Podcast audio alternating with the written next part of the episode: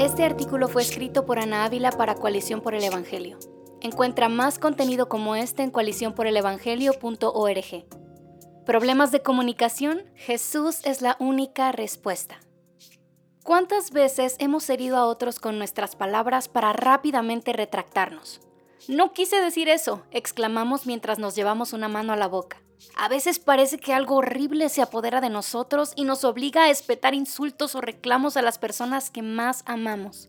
Pero nadie nos está obligando. Aunque no nos gusta admitirlo, decimos lo que queremos decir. Como lo expresó Jesús, de la abundancia del corazón habla la boca.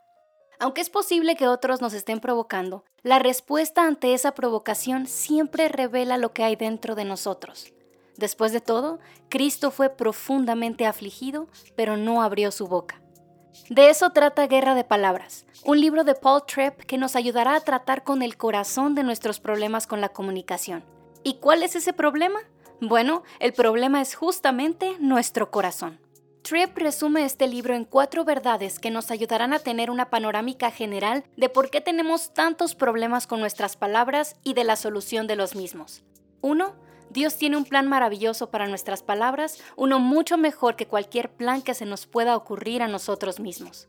2. El pecado ha alterado radicalmente nuestros propósitos en relación con nuestras palabras, trayendo mucho dolor, confusión y caos. 3.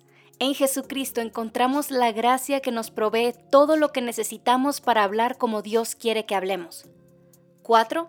La Biblia nos enseña simple y llanamente cómo llegar desde donde estamos hasta donde Dios quiere que estemos.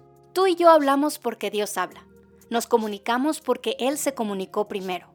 Abrió su boca y el universo existió. Como escribe Paul Tripp, desde el momento de la creación, Dios no ha estado distante ni apartado, no está escondido ni en silencio. Se acerca y usa palabras para revelarse y explicar todo lo demás. En su misericordia, el Señor nos hizo a su imagen, con la capacidad de utilizar las palabras para expresar y edificar.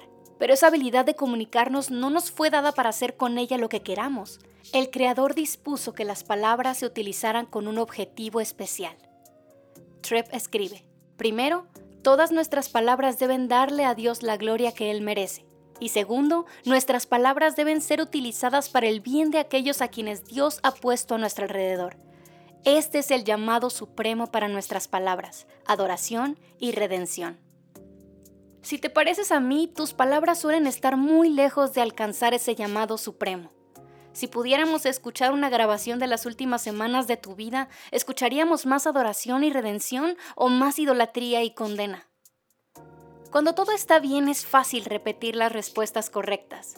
Es fácil seguir la letra de tu himno favorito en la reunión dominical y responder con amabilidad a las palabras amables.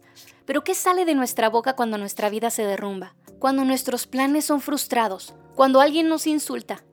Es ahí, en el fuego de la prueba, donde se revela de qué estamos hechos, donde se revela el más grande deseo de nuestro corazón. Tripp escribe, los problemas con las palabras revelan los problemas del corazón. La gente y las situaciones que nos rodean no nos hacen decir lo que decimos, son solo la ocasión para que nuestros corazones se revelen con palabras. Un corazón idolátrico producirá palabras idolátricas. No resolveremos nuestro problema con las palabras airadas hasta que nos humillemos y lidiemos con el adulterio y con la idolatría que hay en nuestros corazones.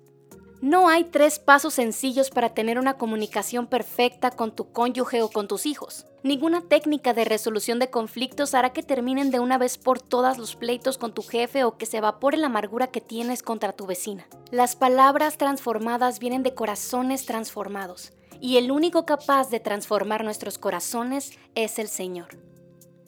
La buena noticia es que Él desea transformar nuestros corazones.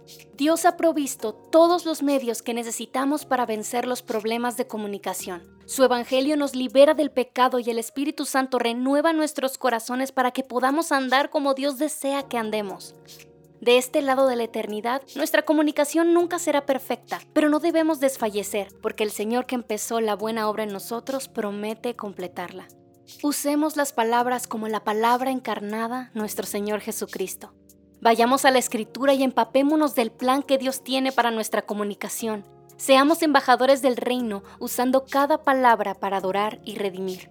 Fijemos nuestra mirada en Jesús, pues como escribe Paul Tripp, Jesús es la palabra y la única esperanza para nuestras palabras. Solo en Él tendremos victoria en nuestra propia guerra de palabras.